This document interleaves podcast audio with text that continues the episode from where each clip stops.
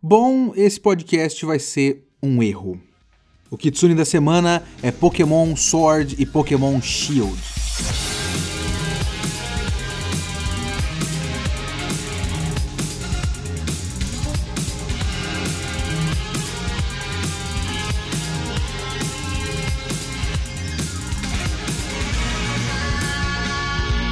Da semana é o meu podcast semanal para eu comentar o que eu quiser, do jeito que eu quiser. A ideia é fazer uma review por semana. Pode ser um filme, um livro, um anime inteiro ou só um episódio, um mangá inteiro ou só um volume. Eu vi, eu li, eu quero falar, então é aqui que eu vou falar. Se você quiser comentar o episódio, me siga no Twitter, leokitsune, ou manda e-mail para leokitsune.gmail.com.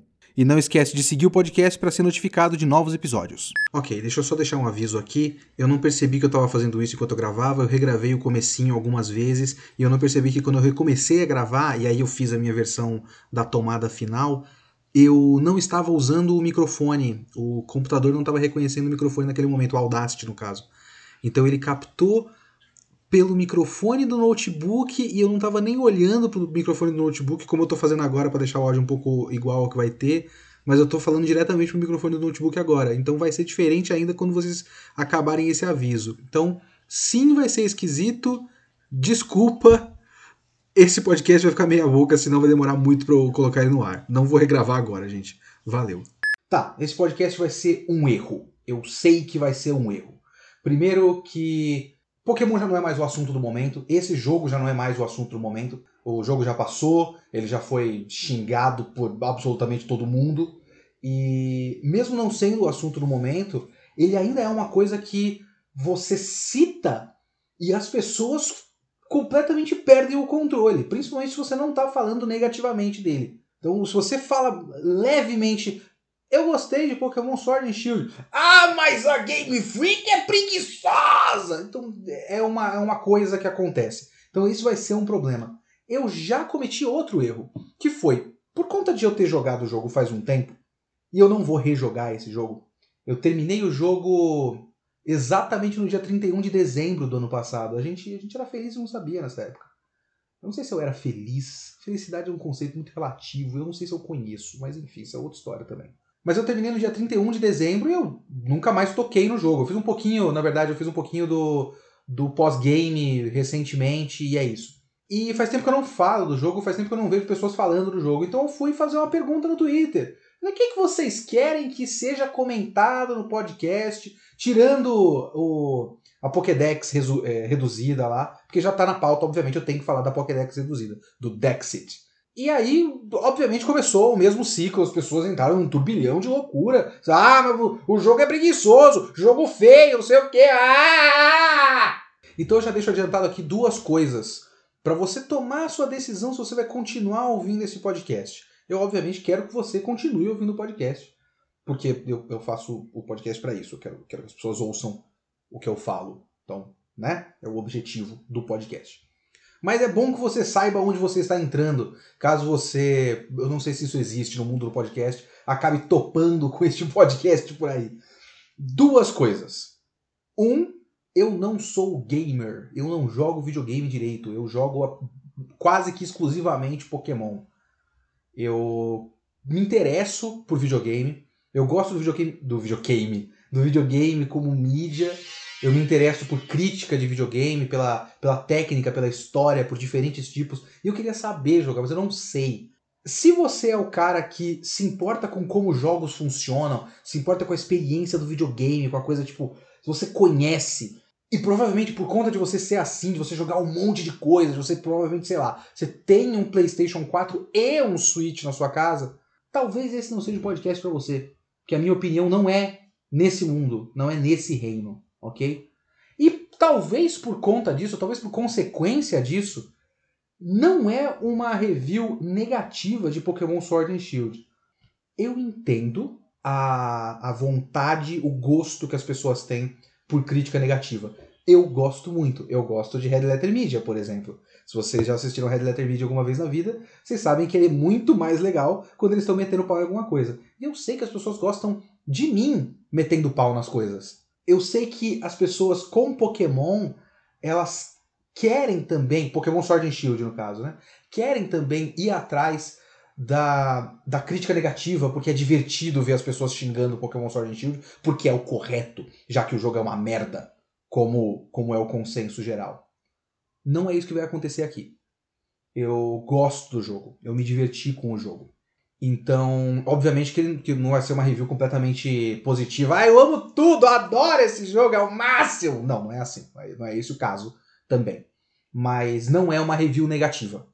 Então, se você tá aqui, nossa, eu gosto muito do Kitsune xingando as coisas, eu quero ver ele xingando Pokémon Sword and Shield. Aí você tem que juntar esse seu, esse seu gosto com outro conhecimento que você tem que ter é, sobre mim, que é o fato de que eu gosto muito de Pokémon.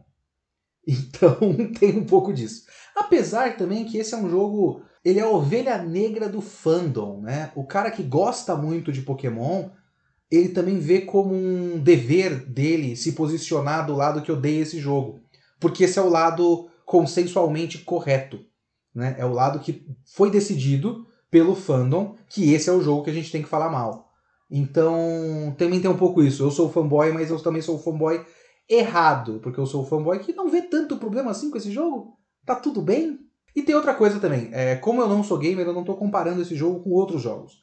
Eu não tô comparando com o quanto ele é abaixo do Pokémon, do Pokémon, do Zelda Breath of the Wild, sabe? Eu sei que as pessoas comparam muito esse jogo com o resto da franquia, mas também existe muito um esse jogo é horrível para um jogo de Switch. E deve ser. Deve ser. Eu não sei, deve ser. Eu quase não tenho jogos no Switch, sinceramente. Os jogos que eu comprei, é, a maior parte deles são pixel art porque eles são baratos. É, eu comprei é, Kamiko e Undertale, que eu não terminei Undertale ainda. Horizon Chase Turbo, que é um jogo de corrida bem legal que lembra um F0. F0 não, tipo um. Ai, cara, como é que chama aquele? Top Gear, isso. Então, eu, esses jogos são mais baratos e eu não costumo gastar muito com jogo de videogame porque eu sei que eu não vou jogar. Então não vale muito a pena. Recentemente eu comprei de presente para Ana, minha namorada, Fire Emblem Three Houses. E eu não joguei ainda. Eu não sei se eu vou jogar alguma hora. Eu quero jogar, é um jogo legal. Mas eu também tenho certeza que eu vou jogar por uma hora e meia e falar: caralho, eu sou muito ruim nesse jogo. Aí eu vou deixar pra lá. Eu, eu me conheço. Mas eu vi o Fire Emblem Three Houses no Switch e, obviamente, o Pokémon Sword and Shield é bem mais feio do que o Three Houses, do que o Fire Emblem. Eu sei disso. Eu só não me importo eu estou cagando para o fato de que esse jogo é mais feio do que X ou Y. Ah, mas veja bem, Last of Us 2 acabou de sair. Tá bom, bacana, pode jogar o Last of Us 2. Eu não vou jogar o Last of Us 2. Tanto faz se ele é bonito ou feio ou melhor do que Pokémon Sword Shield. Eu não vou jogar. Caguei. A única coisa que eu posso comparar esse jogo, é, que eu consigo fazer uma análise comparativa, é como experiência Pokémon. E como experiência Pokémon, para mim ele é perfeitamente satisfatório. Não é incrível, não é o meu Pokémon preferido. Eu prefiro Black White, que eu não vou fazer uma review por enquanto, porque eu tenho que rejogar esse, eu esqueci completamente já essa altura. Mas eu lembro de jogar pra caralho e. Jogar pra caralho. É, jogar pra caralho, sim. E gostar pra caralho do Pokémon Black White. Eu não joguei o Black White 2, inclusive, até hoje. Mas o Black White é o meu preferido e depois dele vem os clássicos, né? Vem o, o primeiro. Eu não gosto do Gold Silver inclusive. Eu escrevi um texto sobre isso. Vou colocar na descrição do, do podcast que ninguém clica. Mas eu escrevi um texto sobre como. Não exatamente sobre o fato de eu não gostar do Black do, do Gold Silver. Coisas que eu fico encucado com o fato de que o Gold Silver podia ter mudado a fórmula e podia ter. É, é a chance. Esse, inclusive, era um ponto do texto que muita gente não pegou. Ah, porque ah, no, na verdade a inovação tinha que ter sido no, no Rubi Safira. Não, não. O ponto é, existia só um jogo, o Red Blue, e o Yellow, mas eles são meio que o mesmo jogo. Existia um jogo. Ou seja, não existia padrão. Aquele era um jogo. A partir do segundo fazendo a mesma coisa, aí virou padrão. Então, se o Gold Silver tivesse feito outra coisa completamente diferente, ele já teria preparado o público para o fato de que não existe exatamente um padrão. Mas ele preparou o público, na verdade, para o fato de que Pokémon é uma experiência cumulativa. Então você tem as coisas que sempre acontecem em Pokémon e a gente vai adicionando. Isso é uma coisa que eu acho curiosa na experiência videogame, que eu vejo com a. Eu acho que, acho que é, é, é, é geral com outros tipos de arte, mas com o videogame eu acho interessante, porque o videogame é uma arte é, diretamente, mais diretamente relacionada com a nossa evolução da tecnologia. As pessoas julgam muito um jogo de videogame de acordo com o quanto ele reflete o ponto que nós estamos na tecnologia. Isso, por exemplo, pode ser verificado quando a gente vê a busca eterna por fotorrealismo no videogame. O quanto as pessoas querem que o jogo de videogame seja cada vez mais próximo de ver um filme controlável. Não na experiência de jogo, porque quando é muito próximo de ver um filme controlável, o pessoal acha meio chato, tipo aquele Heavy Rain. Pelo menos eu acho que a opinião geral sobre as pessoas, das pessoas sobre Heavy Rain é que, que ele é meio chato. Mas as pessoas querem que seja como se eu estivesse vendo um filme. Óbvio que isso não se aplica para todos os jogos. Tem, deve ter gente por aí que quer que Pokémon seja fotorrealista, que gosta muito daqueles aquelas fanarts. Ah, tem aquela história clássica do cara que fazia fanart de Pokémon hiperrealista. Se Pokémon existisse no mundo real. E aí a, a, a história de conto de fada dele, de como ele foi, através do, dos posts dele no Twitter, ele foi contratado para fazer os designs do Pokémon no Detetive Pokémon. É, as pessoas gostam muito disso. Você pegar o, um Charizard e desenhar ele como se fosse um dragãozão com escamas e tal. Yeah!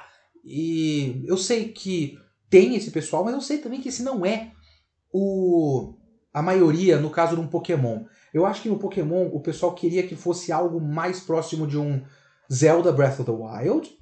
É, ou algo, eu vou chutar aqui, algo tipo um Persona 5, porque o Persona 5 é um gráfico lindo, mas obviamente que ele não é fotorrealista. É como se eu estivesse vendo um anime, não como se eu estivesse vendo um filme hollywoodiano.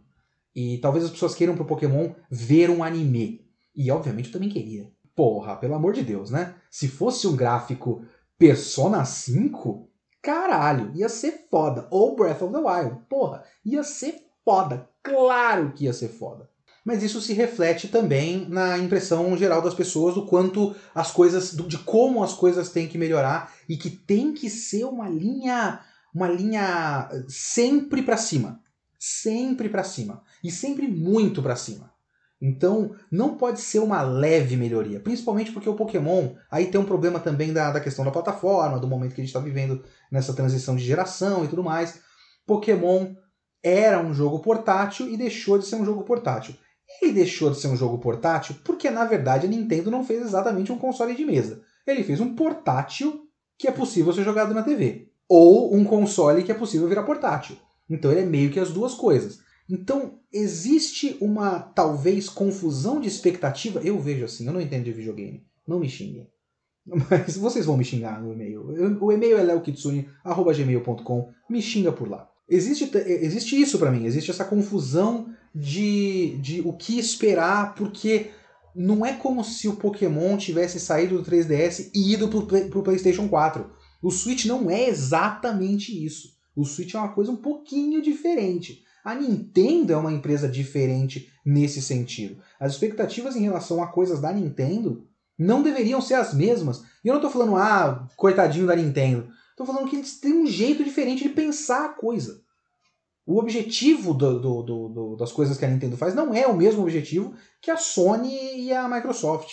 Então, a, a coisa tem que ser vista de maneira diferente. E aí você junta isso com a expectativa Pokémon. Junta isso com o fato de que Pokémon tem essa coisa do cumulativo, do o que o fã quer, e eu realmente acho que quem preparou essa experiência para a pessoa foi o Gold Silver, o que o, o fã quer é isso. Ele quer, beleza, pega o jogo anterior, faz mais bonito, com todas as mesmas funções e aumenta. E é isso. É daí que vem, por exemplo, o grande sonho do fã de Pokémon de um jogo que tenha todos os continentes, todos os mapas, todos os Pokémons. Ele quer um jogo com o mapa do GTA V, o mapa do Skyrim e ou, ou o próprio a comparação direta, o mapa do Breath of the Wild, que ele é completamente aberto e completamente interativo, com 1.200 Pokémons e todos os, os continentes, todas as cidades, todos os líderes de ginásio, etc, etc. Mantendo a fórmula, Tem que manter os ginásios, tem que manter a liga, tem que manter tudo isso aí, e todos os, os, os, lugares e todos os pokémons.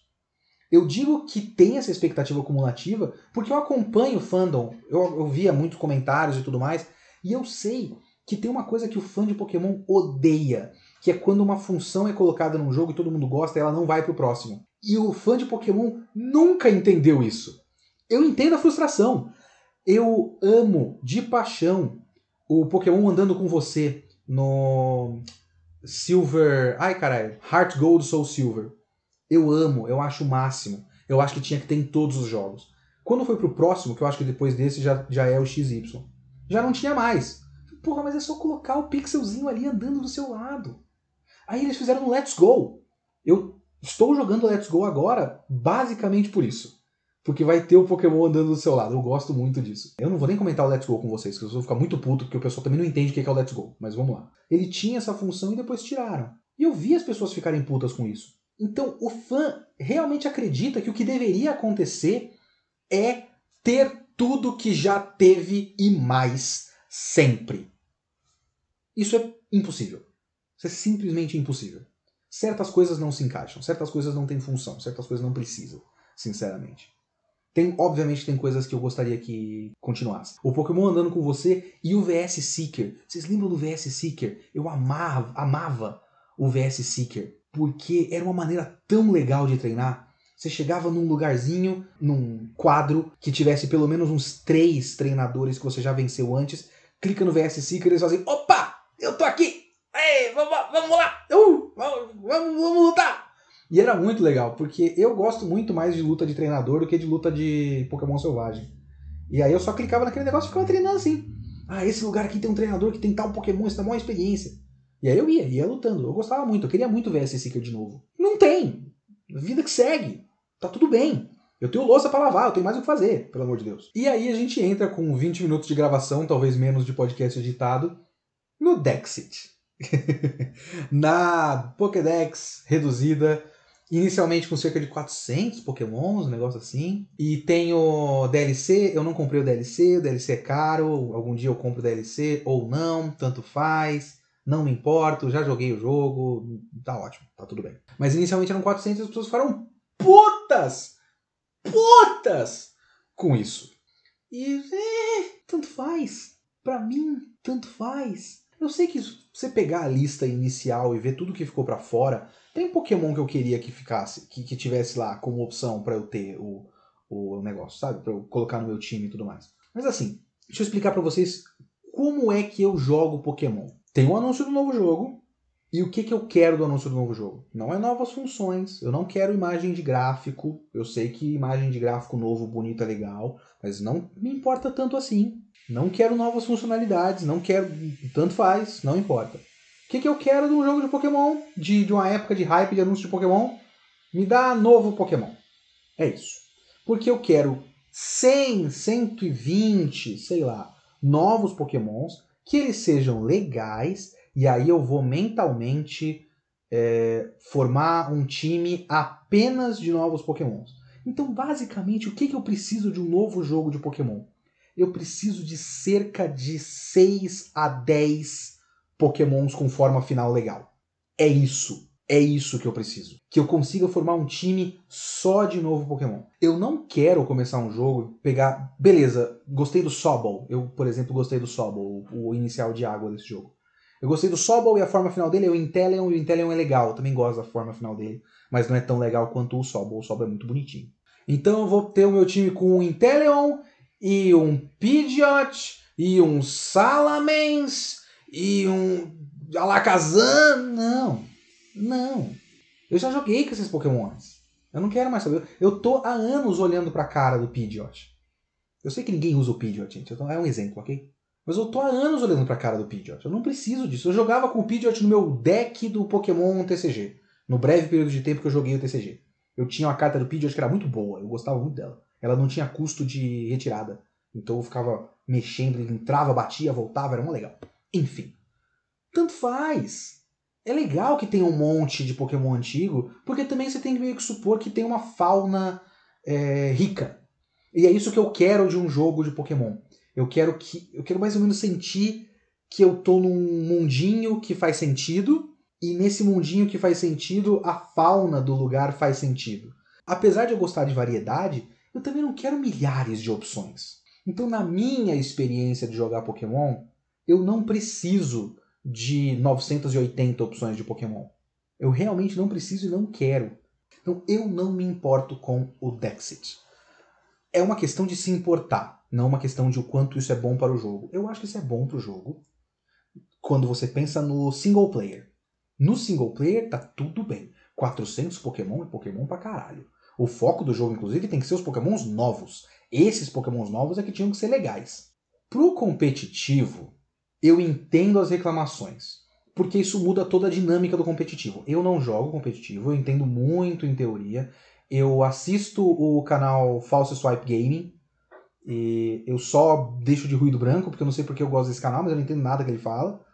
Mas é um canal legal e o conteúdo é legal. Esse canal é o meu único contato com o mundo competitivo. Eu não faço ideia de como funciona, eu sou muito ruim no geral. Mas eu entendo as reclamações do Undexit nesse caso, porque realmente você criou toda uma dinâmica com todos os pokémons que tinham disponíveis no jogo anterior, e de repente para a nova geração você tem que refazer tudo.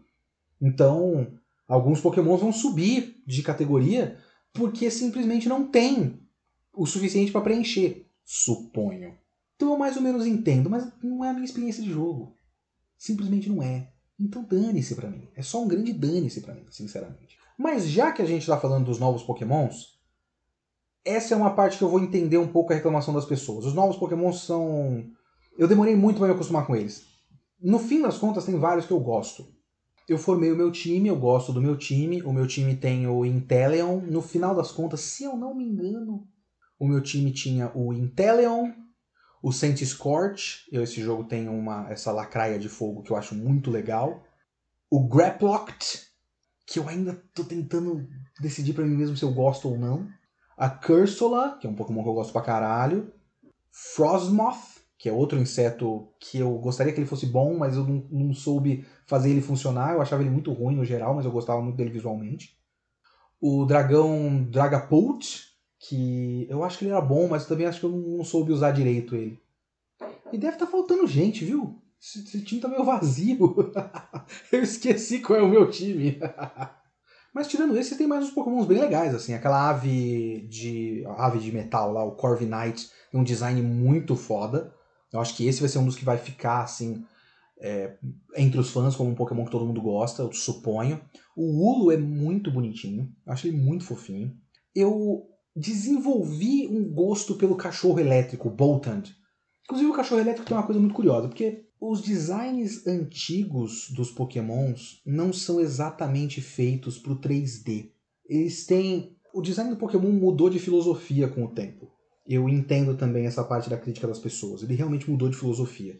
Eu acho que no começo tinha um compromisso um pouquinho maior com reproduzir animais, então você pega o próprio Growlithe, o Vulpix e tudo mais, eles são animais com proporções de animais, o tamanho da cabeça, as patas, assim, você pega uma pata de um Growlithe, Growlithe, eu odeio falar esse nome na pronúncia correta, Growlithe.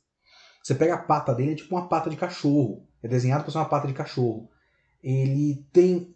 Alguns chegam a ser muito simplificados. O Seal, por exemplo, é basicamente uma foca com um pequeno chifrinho. Então acaba indo demais para esse lado de simular demais animal. Tirando o caso que é realmente só um objeto, tipo Magnemite ou Voltorb, não estou falando disso.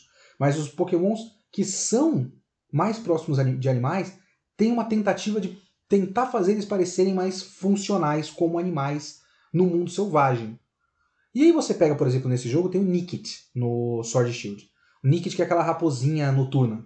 E o Nickit tem uma cabeçona redondona e umas patinhas fininha, fininho, um corpinho pequenininho, um pescocinho fininho. Esse é o tipo de coisa que não exatamente seria feita na primeira geração, na segunda geração e tudo mais. Isso foi mudando, eles foram ficando mais cartunescos. O Boltand, para mim, é um Pokémon que facilmente estaria no, no, Gold Silver no mínimo. Ele realmente tem. O Yamper nem tanto, mas o Yamper é muito bonitinho também. Mas o Boltand é um cachorro. Acho que a diferença dele para um cachorro real é que ele é verde. Mas tirando isso, tá certo que ele também tem um, ele tem muita cara daquele cachorro Bolt do filme da Pixar ou da Disney, eu não sei também, foda-se. Mas ele tem um pouco de cara que ele pode facilmente ser tá num pôster de um filme da Pixar, sabe? Mas ele tem umas proporções bastante realistas e eu acabei pegando um gosto por ele com o tempo. Eu não usei, eu ainda quero usar ele, mas ele, sei lá, ele parece tão legal. Um, um cachorro simpático, eu gosto dele. Mas os designs antigos eram muito mais simplificados porque não tinha como você colocar tanta função no bicho, tanta coisa. Você não, você não pode projetar ele para ter partes que se movem, porque você tem muito pouco pixel e você precisa de muita simplicidade para passar uma ideia. Tanto é que as coisas um pouquinho mais complexas, e olha só o nível que eu estou falando aqui, as coisas um pouquinho mais complexas às vezes ficam ininteligíveis nos gráficos do Game Boy antigo. O Mank de costas, eu demorei um tempo para entender que tem um braço e um rabo ali. Ou será que é um, os dois braços? Eu acho que é o braço e um rabo. Eu não tenho muita certeza. Porque não tem como você fazer tão complicado assim. E aí você vai chegando às gerações mais recentes, nas as gerações que são feitas para o 3D, e você tem designs mais arrojados, e aí as pessoas começam, ah, mas parece Digimon. Não é exatamente parece Digimon. É uma questão de você poder colocar detalhe. E é assim que você tem um Colossal, por exemplo, um Carcoal, que imagina o Carcoal sendo representado com os 18 pixels que os caras tinham no Game Boy. Imagina o Carcoal de costas. Ele ia ser uma pequena piramidezinha de pixels pretos. E não ia, não ia querer dizer nada. Mas aí você vê ele nesse jogo e ele é tipo, você percebe que ele é um carrinho, ele tem rodas que giram e tem um rosto no carrinho e tem uma pilha de carvão incandescente. É uma complexidade que o jogo permite. Então eu gosto disso, eu gosto de alguns pokémons que você só poderia ter nesse tipo de jogo. Mas nem sempre eles acertam, obviamente. Mas ainda tem pokémon que eu acho bem sem gração, assim. É, por exemplo, o pokémon de gelo que é o pinguim, o Ice Cube. O Ice Cube, ele é uma ideia bem legal, eu gosto da ideia de ele ser um... Eu gosto mais dele com o bloco de gelo quadrado. E aí depois você bate nele, o gelo derrete, ele fica com gelo pequenininho, e aí ele fica mais rápido e mais forte, é um negócio assim. Então ele muda de forma, e a mudança de forma dele faz sentido e tal. Mas é só um design meio sem graça, porque ele é só um pinguinzão, né? Mesmo com o cubo quadrado, o cubo quadrado é o que deixa ele especial. Sem o cubo quadrado, é. aquele Indidi, que é um Pokémon absolutamente sem graça. O Morpico, isso é uma coisa que eu queria muito que o Pokémon parasse. Para de fazer Pikachu! Quase nenhum deles funcionou! Eu não sei se qualquer pessoa gosta de algum dos milhares de Pikachus que tem aquele Emolga, eu acho bonitinho. Foda-se! O Patiriço, acho que é o melhor, a melhor tentativa deles foi o Patiriço até hoje. Porque pelo menos ele é minimamente diferente. Agora o Morpico é sem graça. Aquele do jogo anterior que, que é uma bolinha, Dedene, eu acho, sem graça. Para de fazer Pikachu todo jogo!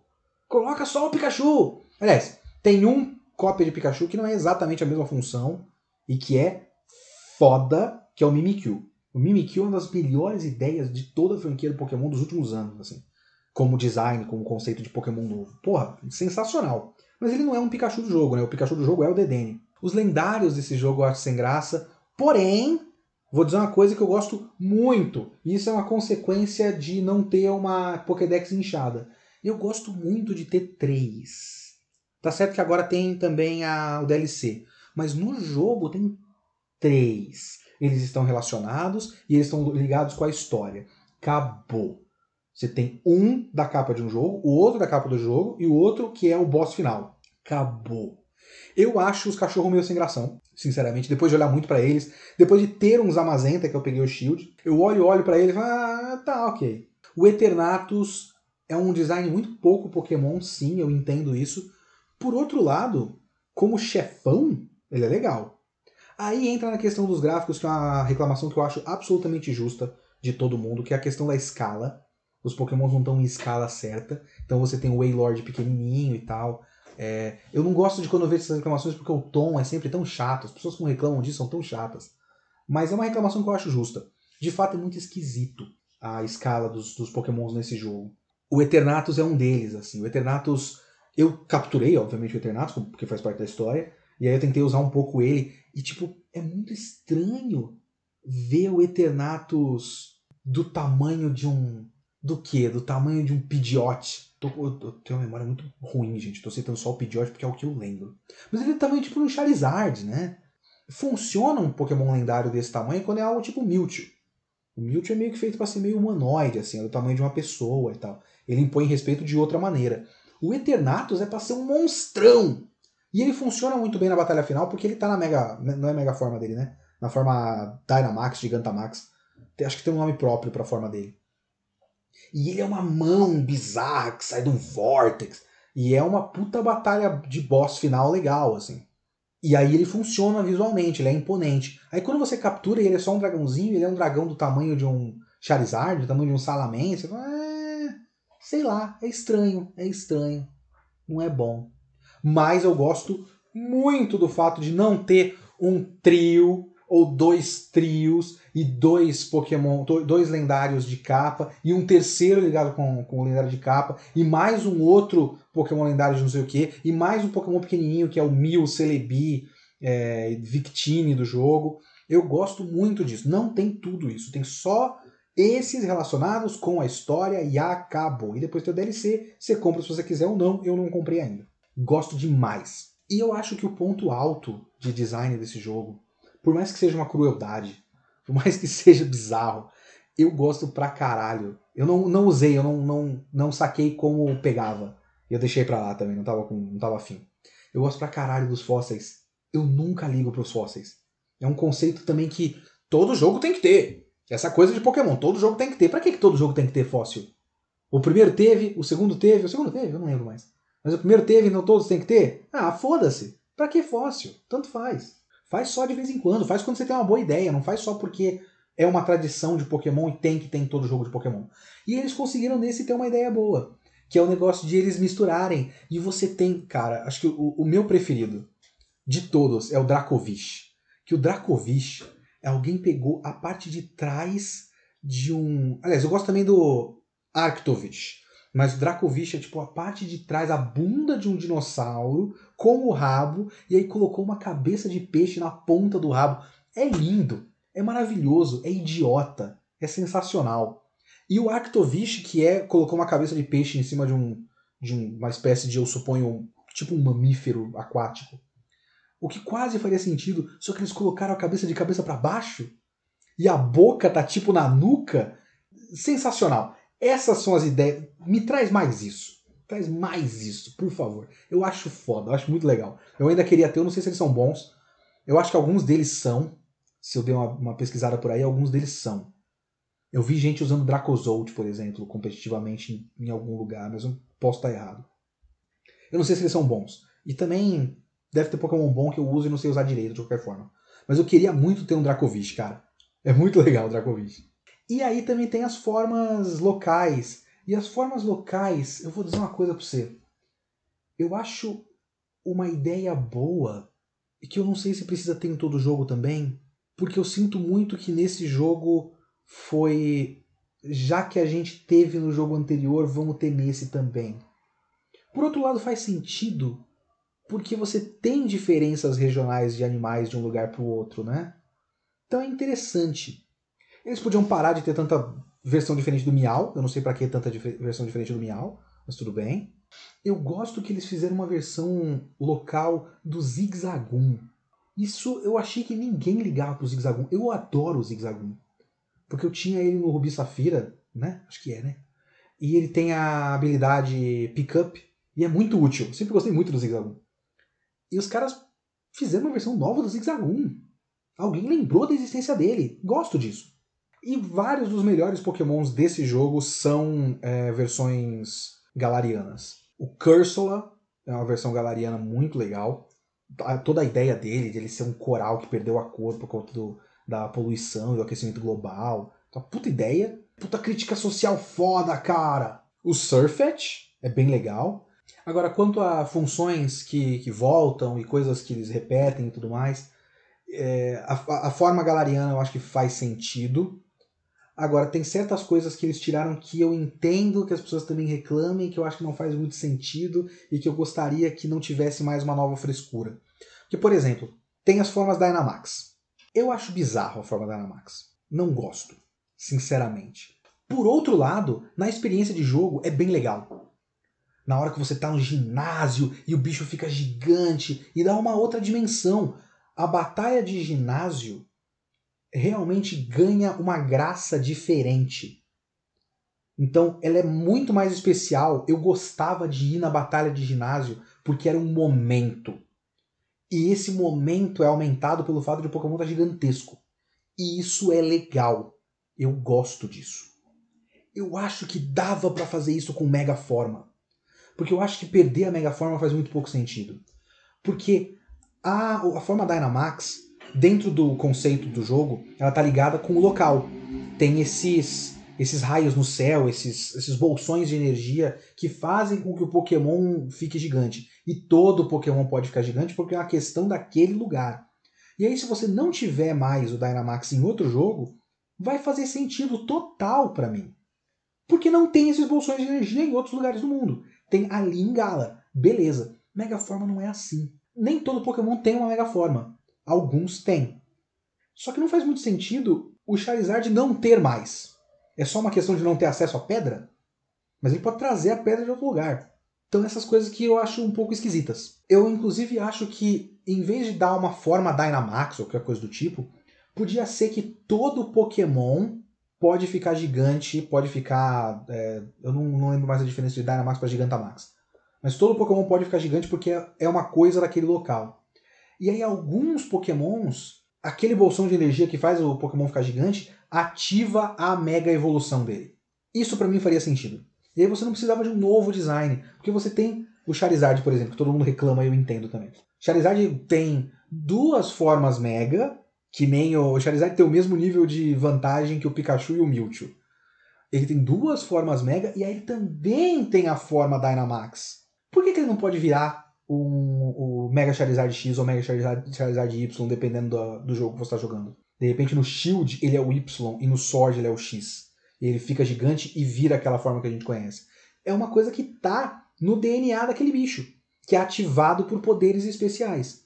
Num jogo eles têm pedras que ativam isso, no outro eles têm bolsões de energia que ativam isso. Para mim seria perfeitamente é, plausível e faria sentido. Eu prefiro as megaformas, eu acho bem mais legal as megaformas, sinceramente. Eu acho que tinha que ter mais, acho que esse é um bagulho que tinha que continuar. Já os Z-Moves eu acho idiota. Não gostava no outro jogo, não tenho problema que não tenha nesse. Sinceramente, tanto faz. Eu sei que também é, é uma coisa que usava muito no competitivo, tem Pokémon que funciona melhor porque tem o Z-Move, mas não precisa. Sinceramente, eu não, não me importo não. Eu acho a forma Gigantamax esquisita, mas como eu disse, cria momentos. E na experiência de jogar o jogo eu não vi nenhum problema. E tem o problema da dificuldade do jogo. Que aí eu acho que a gente vai entrar na questão da dificuldade. Pokémon nunca foi um jogo difícil, né? Pelo amor de Deus. Sim, tem a questão do Experience Share, que não é, é desligável. Eu não vejo problema na existência do, do Experience Share. Assim, eu prefiro. Tem uma coisa que eu não gostava, nunca gostei em Pokémon, é ter que, ok, agora eu tenho que treinar este cara. Eu gosto que todo mundo vai evoluindo junto, sabe? Eu ainda tô treinando, mas eu vou ter que. Eu não gosto de grinding. Eu sei que é idiota não gostar de grinding e, e gostar de Pokémon, mas eu não gosto de grinding. Então, eu, eu costumo, por exemplo, meu hábito no Pokémon é ter time de 3. Que eu consigo treinar 3. Você não precisa de muito pra, pra terminar um, uma história do Pokémon, né? Veja, por exemplo, gente, eu vou recomendar para vocês o canal é, J Rose, J Rosé, que ele tem uma série de vídeos, eu preciso checar se ele lançou mais, não tá aparecendo mais nas minhas recomendações. Que é testando no primeiro jogo, no Red Blue, a velocidade, a facilidade de terminar o primeiro jogo apenas com os pokémons de primeira forma. Então ele vai testar com cada um, acho que vai dar tipo uns 50 vídeos. Isso obviamente inclui os lendários, ele já fez o teste com os lendários, e obviamente é fácil você usar apenas o Mewtwo, não tem nenhuma dificuldade, dá para plenamente terminar o jogo com apenas o Mewtwo, mas ele descobriu, por exemplo, que é relativamente fácil você terminar o jogo só com o Poliwag apenas e somente com o Poliwag. Ele não, ele tenta poucas batalhas, porque ele tem uma coisa de mínimo de batalha, né? Em vez de você ficar, porque você pode pegar um Poliwag e fazer grinding com ele e com paciência suficiente, você chega no segundo ginásio no nível 100. Mas não é isso. Ele tá tentando, tipo, se eu pegar as duas únicas batalhas necessárias de treinador antes do Brock, que eu acho que é só a primeira do, do rival e um treinador bug catcher que fica no seu caminho no, na saída da Floresta de Viridian. Acho que é tipo isso. Com essas duas batalhas, você chega lá no, no Brock no nível 7 com o Poliwag, é super fácil, obviamente, porque ele é de água. E com essa filosofia, é rápido e muito pouco complicado você terminar o primeiro jogo apenas com um Poliwag.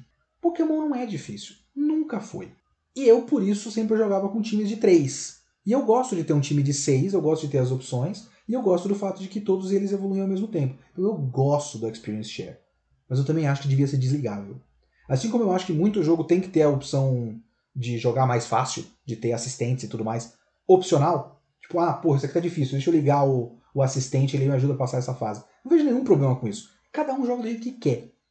E aí o problema de quem quer um pouco mais de dificuldade no, no, Pokémon é que você não consegue desligar o negócio de experiência. Então é uma reclamação que eu acho justa. Mas eu não vejo problema existindo no jogo, sinceramente. O negócio é que os Pokémon gigantes dos, dos Dynamax lá, eles são um esquema muito bom de treinamento, né? Porque ele pega aquele bagulho de experiência, aquele candyzinho lá de experiência. E não é uma batalha difícil no geral, quando você tá na Wild Area. Então você só vai lá, mata uns três bichos, pega esses bagulhos, você quer treinar um Pokémon do zero que você acabou de, de trocar, que acabou de capturar no nível baixo. Você luta com os quatro desses bichos, pega lá o, o Candy XL, dá uns, uns 15 para ele, porque você acumulou em três batalhas, o Pokémon vai no nível 5 pro nível 70 muito rapidamente. Você faz isso em cerca de 15 minutos, sabe? Não é muito difícil. Então isso cria certas coisas de, de, dificuldade muito baixa no jogo. Então é um jogo talvez um pouco mais fácil do que a média do Pokémon, que já é uma média muito baixa. E aí vem a minha experiência pessoal com videogame. Eu sou ruim em absolutamente tudo, então se o jogo é fácil, para mim é um ponto positivo. e acho que a última coisa que eu tenho a falar de jogabilidade do jogo é a questão da Wild Area. Eu amo a Wild Area com certeza ela podia ser muito melhor. Muito. Mas eu amo de paixão. Assim que eu, que eu cheguei nessa área, que eu tinha visto aí uns, uns vídeos sobre e tal, eu não sei o que, que tem de tão especial. E eu ainda não consigo exatamente dizer o que, que ela tem de tão especial, sinceramente. Talvez seja o fato de ela ser aberta, talvez seja o fato de ter vários ambientes, que eu sei que não faz muito sentido você passar de um lugar que tá sol e de repente começa a neve distância de dois metros de um lugar para o outro. Eu sei que é esquisito. Eu não sei qual é a grande diferença dela para uma rota comum. Eu não consigo colocar em palavras essa diferença. Mas a experiência é tão diferente. E quando eu cheguei nesse ponto, sei lá, eu perco muito tempo na Wild Area. Às vezes eu ligo o jogo só para ficar rodando na Wild Area. E ver, eu tô andando e vem um Onix gigantesco do seu lado e tal, um Steelix. Você vê ali o Gyarados no laguinho. Eu sei que ele não vai estar tá tão grande na batalha. Mas, porra, tá andando e tem um Snorlax maior do que você. É legal. É legal pra caramba. Eu acho que talvez a grande diferença seja que nas rotas os Pokémon são menorzinhos, eu não sei. E na Wild Area você tem, tipo, uma variedade muito grande de Pokémon, que podia ser maior se a Pokédex fosse maior, mas enfim. Eu vi um vídeo, eu não consigo lembrar agora qual, que um cara que odiou o Pokémon Sword Shield comprou o DLC para conferir e falou que a Wild Area do DLC é basicamente o que deveria ter sido a Wild Area do jogo principal. É, não lembro mais quais são os argumentos. Então é o único bom argumento que eu vi para me dar vontade de jogar o, o DLC. E o DLC também tem um bagulho que é. Cara, a Game Freak é foda também, né? Apenas no DLC e apenas na, na Wild Area do DLC você pode andar com o Pokémon andando do seu lado. Isso não ativa essa função pro resto do jogo caso você tenha pago o DLC. É apenas para aquela área. Fala, porra, se vocês conseguem colocar a função, atualiza o software, faz uma atualização do jogo. Caralho, bicho. É foda, isso aí é foda. Mas eu tenho um pouco de vontade de comprar o DLC por causa disso, porque a Wild Area é gigantesca e você pode andar com o seu Pokémonzinho do lado. Olha só, eu, eu, só, eu fico feliz com pouco, gente. Eu fico feliz com muito pouco quando é com um Pokémon. Não preciso de muito. Mas ah, eu acho que o jogo todo, para mim, basicamente vale por causa disso. Aliás, vale por duas coisas, aí a gente vai entrar um pouco na história. Vale pela Wild Area, que eu acho muito divertido, acho bem legal. Adoro explorar Wild Area, adoro ficar andando, encontrar o Pokémon e lutar com ele, e é isso. Ou no mínimo só, cara, sei lá. Tem uma coisa que eu gosto muito de fazer no Pokémon Sword Shield que é eu vejo ah, o raio de luz rosa para cima. Eu gosto da batalha Dynamax no, na Wild Area. Então eu vou até lá. Aí eu atravesso a Wild Area, e aí vejo os Pokémons do lado. Aí tem um Snorlax andando. Aí tem o Mudsdale lá, o burro, o jumentão lá, o cavalão de, de terra, andando do meu lado. Aí eu vejo o Snorlax no laguinho. Ei, olha o Snorlax lá. Ei, que legal. Aí eu chego no raio rosa, aí eu tenho a batalha. Aí eu vejo o outro, ah, tá lá longe. Aí eu vou andando. Aí tem um, um voando ali do meu lado. Ah, que bonitinho vidro. Tá ótimo. Tá ótimo. Eu gosto, me diverte, me diverte. Eu fico feliz. Tá tudo bem. E a história do jogo? A história do jogo é uma coisa que eu gosto. Ela é boa? Não. Não. Não dá para você jogar Pokémon esperando uma experiência narrativa complexa. É Pokémon. Questão é, tem uma coisa que sempre me irritou em histórias de Pokémon no geral. E isso mais ou menos inclui o próprio Black White, que é o meu jogo preferido, e é o único jogo que tem uma história minimamente decente. Que ainda caga no pau no finalzinho também. Mas ainda é uma história legal. Eu gosto da história do Black White. É uma boa história, uma história decente, uma história que tem mais ou menos algo a dizer. Que é o fato de que você tem meio que duas frentes diferentes. Que é você tem que se tornar o campeão o maior colecionador de Pokémon do mundo e o maior treinador do mundo, e, paralelamente, deter um esquema do mal de uma organização do mal que quer usar um Pokémon lendário para dominar o mundo. Eu não vejo conexão entre essas coisas. Eu acho esquisito. Eu queria muito, sempre quis muito, um jogo que focasse no negócio de ginásio. Porque, mais uma vez, qual é a minha experiência de jogar Pokémon? Eu vejo o anúncio do novo jogo, eu vejo novos Pokémons, eu formo o meu timezinho mental, e aí eu vou andando de cidade em cidade, formando meu time, lutando contra ginásio. Eu gosto disso. É por isso, por exemplo, que eu não gostei do, do Sol e Lua. Porque o Sol e Lua não tem o ginásio. E ginásio pra mim é uma coisa tão legal. É a, é a minha coisa que eu Como fã de Pokémon, eu tenho as minhas coisas que eu não quero que mude. Game Freak, filhos da puta! E o ginásio é uma coisa que eu não quero que mude. Eu gosto de ginásio. Eu gosto bastante de ginásio. Esse jogo fez o foco todo na experiência de ser um treinador como um esporte. E estava mais do que na hora. Para mim isso faz total sentido. Tem a ver com a coisa do competitivo. Eu sei que eles fizeram várias coisas de gameplay que não ajudam no competitivo, mas em tempo de esports e em tempo de Pokémon como uma espécie de esporte competitivo também, você fazer um jogo todo em que ser um treinador é um esporte naquele mundo, para mim faz total sentido. E você ter batalha de ginásio numa coisa que é realmente um ginásio esportivo, com plateia e tudo mais, faz total sentido. O próprio campeonato no final eu acho bem legal. Quando você chega lá e você tem é, chaves e tal, e as pessoas vencendo as chaves. Eu, inclusive, eu só joguei uma vez, eu não sei o quanto isso vai se repetir na segunda vez. Eu acho que é um pouco roteirizado, então eu lutaria com as mesmas pessoas sempre. Mas ia ser legal se eu pudesse entrar na liga várias vezes e ela vai ficando meio aleatória, com os Pokémon, com os treinadores aleatórios e os líderes de ginásio como desafio para você sendo misturados e tal. Isso ia ser bem legal para mim. Eu gosto do fato de que toda a história é você indo de lugar em lugar e se tornando um treinador.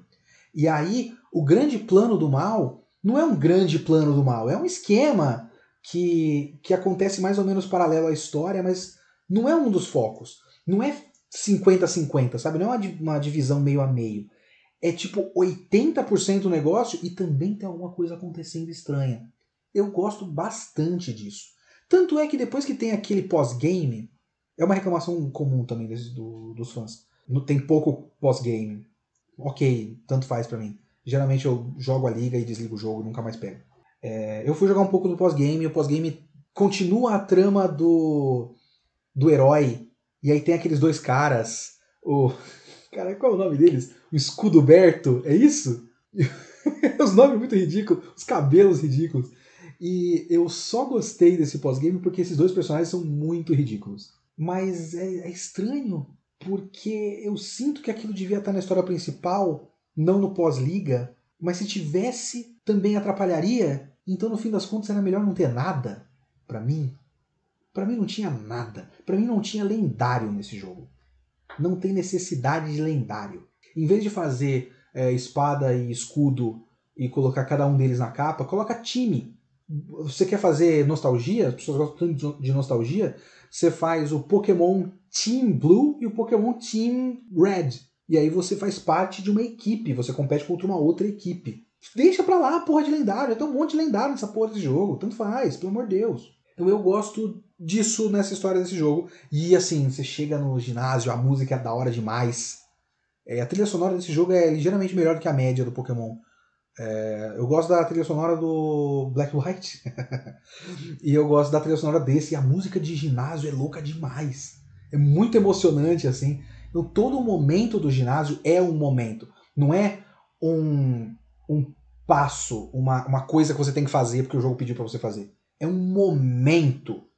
E eu gosto disso. E com tudo isso, a minha experiência jogando o jogo foi uma experiência positiva. Eu gostei de jogar esse jogo. Eu sei que isso é estranho vindo de mim. Tudo que eu tô falando, eu, eu tô aqui. Quanto tempo eu tô gravando? Uma hora e doze já que eu tô gravando esse negócio. Então eu dei uma hora de argumentos de por que eu gostei de X ou Y nesse jogo.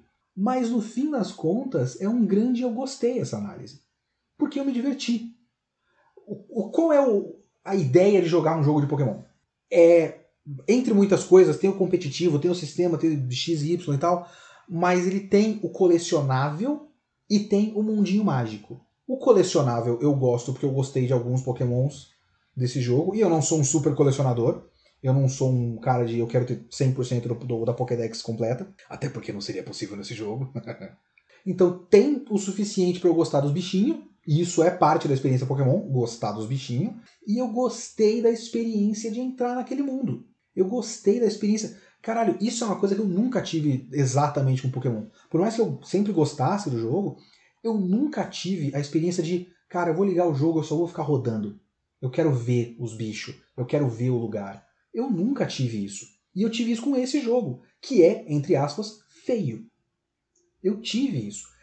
É provável que eu tivesse mais isso se eu estivesse jogando Zelda Breath of the Wild? Sim, que é um jogo, assim, exponencialmente mais bonito. Um mundo exponencialmente mais vivo. Mais rico. Sim. Sim. Sim. Mas eu não estou falando de Zelda Breath of the Wild, eu estou falando desse Pokémon. Eu não joguei Zelda Breath of the Wild. Eu não estou comparando ele com Zelda Breath of the Wild. Eu estou comparando ele com a minha outra experiência de Pokémon ao longo da vida, com as minhas outras experiências de Pokémon ao longo da vida. E com Pokémon, eu nunca tive essa experiência de eu gosto de estar aqui. E eu gosto de estar lá. Eu gosto de estar naquele jogo. Eu gostei de estar naquele jogo.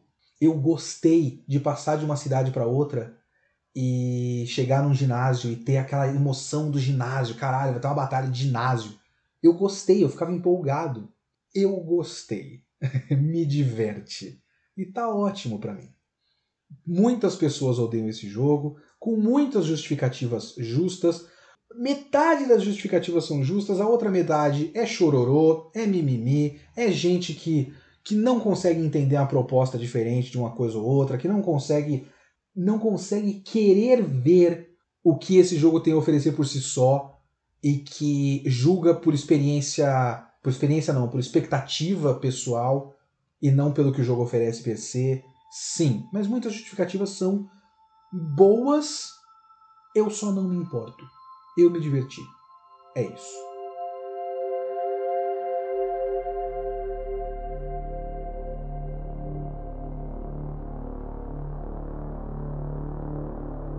Vamos aos e-mails, o podcast 13 sobre Boa Noite Pum Pum, volume 1, o volume 1 da JBC, então é o equivalente a volumes 1 e 2 japoneses. Eu recebi bastante e-mail essa semana e Pum Pum é o tipo de mangá que incentiva as pessoas a falarem muito. então todo e-mail é muito grande essa semana. Então eu vou ler alguns aqui e tem um ponto muito comum de vários desses e-mails. Então eu vou ler o primeiro que eu recebi para representar esse raciocínio. Teve várias pessoas que falaram a mesma coisa. Que é o e-mail do Leone Kayan Filippo. Ó, saudações Kitsune, primeiro gostaria de parabenizar pelo podcast, foi uma análise bem completa de um único volume, que conseguiu ter muito mais conteúdo que vários que analisam a obra como um todo. Eu agradeço. Gostaria de compartilhar uma visão minha sobre um certo ponto do mangá que foi abordada por um outro prisma no podcast a aparente loucura e irracionalidade dos adultos, principalmente no começo do mangá. Na minha interpretação, os adultos agem de tal maneira pois tudo está no ponto de vista do próprio Pum Pum. Esse é o ponto. Muita gente falou isso, que aquilo é o ponto de vista do Pum Pum. É por isso que eles parecem estranhos. A ansiedade e inexperiência de Pum Pum perante o mundo os, o, o deixa muito confuso e estarrecido perante o contato de adultos que não sejam os da sua família, algo um tanto comum para a idade dele. A inocência dele também, na minha visão, o leva a tomar coisas no sentido literal, isso aqui é uma, um, um insight bacana dele. É, por exemplo, na cena dos diretores brincando de esconde-esconde, creio que aquilo fosse, fosse uma metáfora para sexo escondido dentro da escola. Tipo, o Pum Pum viu os caras transando escondidos, mas ele não conseguia entender o que, que eles estavam fazendo, então ele interpreta como esconde-esconde. Faz sentido. Faz bastante sentido. Eu não acho que a minha abordagem exclui essa abordagem que todo mundo citou. Eu realmente confesso que não pensei exatamente sobre isso.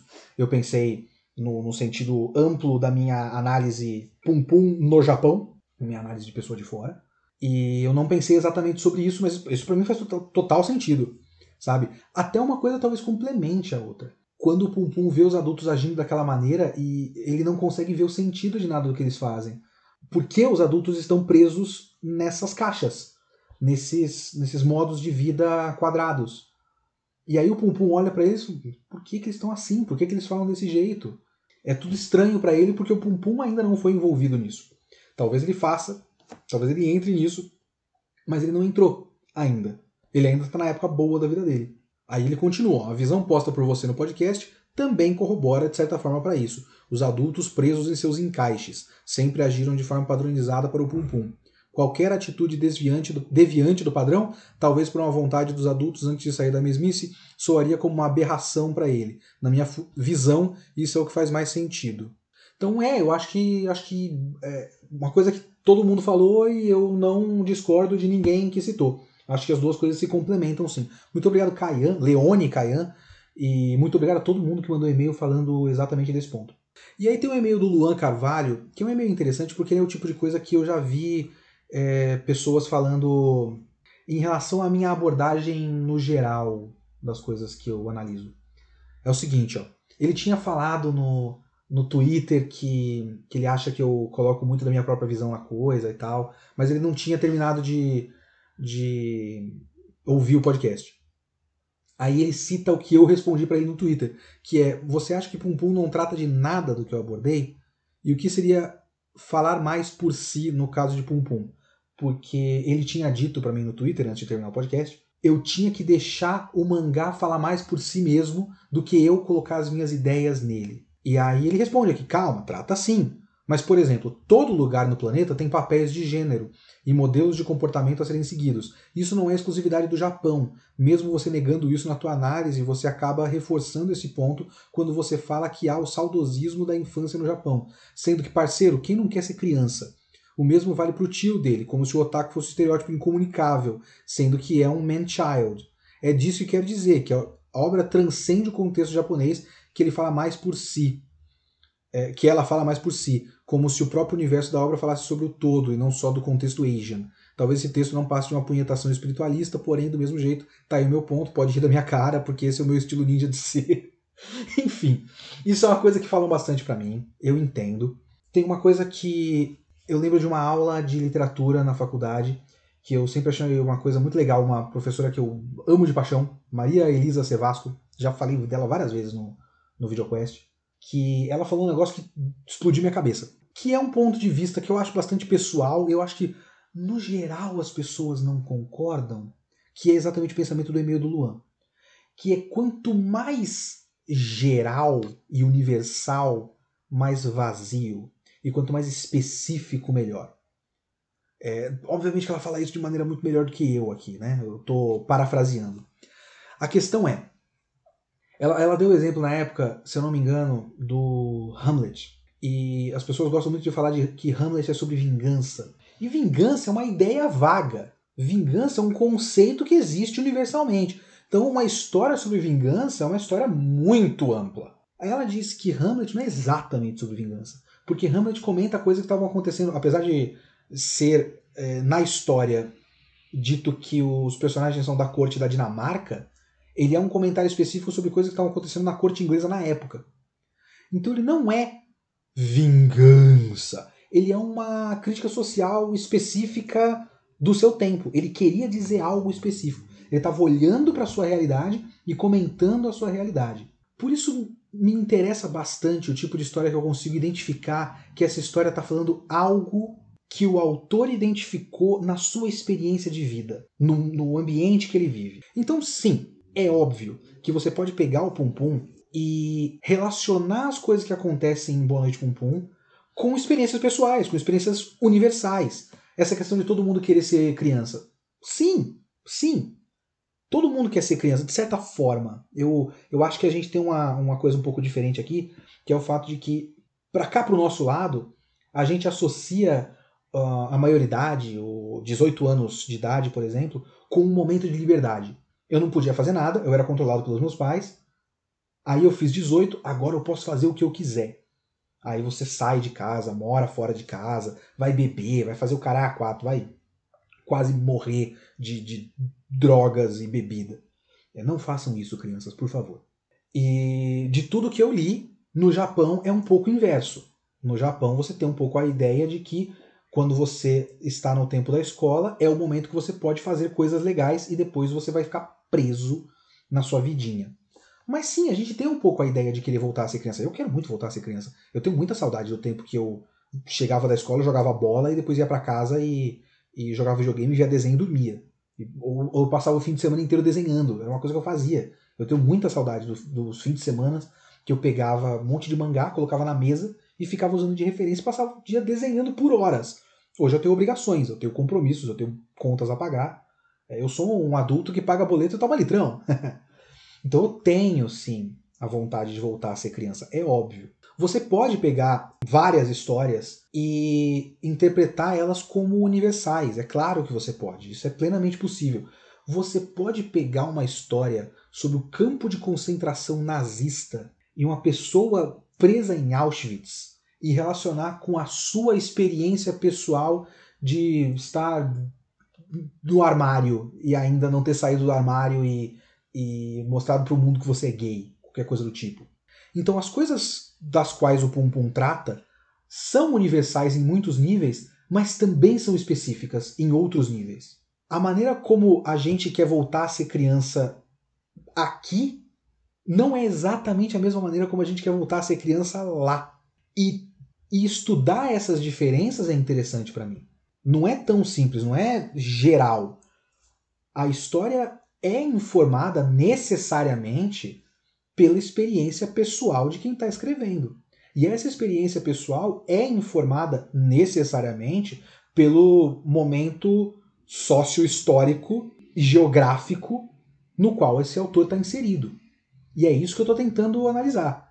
Tudo isso que você está falando também é uma, uma experiência plausível de ser estudada. Claro que é. O Man-Child daqui tem semelhanças com o otaku japonês mas também tem diferenças, também tem especificidades. E essas especificidades são interessantes. Então, a minha interpretação não é uma interpretação apenas o que eu estou falando é uma leitura válida. A minha interpretação é a minha leitura. E a minha leitura tenta abordar, porque é isso que eu achei interessante na minha leitura de Pum Pum, tenta abordar pelo específico, não tenta abordar pelo geral. Eu acho, para mim, pelas coisas que me interessaram em Pum Pum, o geral é muito pouco interessante. Porque tem coisas que o Pum Pum passa que são ansiedades que eu sinto. Mas foda-se, sinceramente. O Pum Pum não é bom porque ele se comunica com as minhas ansiedades. Talvez o Pum Pum, o Boa Noite Pum Pum, o mangá, me interesse porque se comunica com as minhas ansiedades. Mas não é exatamente isso que faz ele ser interessante para mim, como análise, como crítica. Então é isso. Eu gosto de ver obras que eu consigo pensar, caralho, isso aqui, isso aqui quer dizer alguma coisa hoje. Esse cara lançou essa história em 2020 e isso quer dizer alguma coisa hoje em 2020. E isso é interessante para mim. Então é isso que eu, que eu comento no podcast, um pum pum pelo menos. Muito obrigado pelo e-mail, Luan. É... Sua análise continua também válida, ok? E para fechar o e-mail, e para fechar os e-mails, eu tenho um e-mail aqui da Marisa Cantarino, que tirou uma duvidazinha minha, que ele, ela fala é, caso você não saiba, mas você deve saber, e eu realmente não sabia. Viu? Já devo ter visto essa informação em algum lugar, mas já escapou completamente da minha cabeça.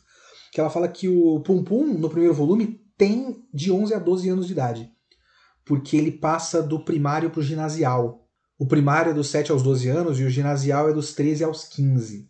E aparentemente se passa dois anos do começo da história até o time skip do fim do volume 1 da JBC. Então ele devia ter 11 e agora está com 13 no ginasial. Porque o ginasial não é exatamente o ensino médio, né? O ensino médio é depois disso, é 16 aos 18 anos. Então ele não está no ensino médio, está no ginásio ainda. É um sistema educacional diferente lá. É seis anos, depois três anos, depois três anos. Então é uma duvidazinha que eu tinha, sim. Então muito obrigado por tirar essa dúvida, Marisa, e muito obrigado por todo mundo que mandou e-mail.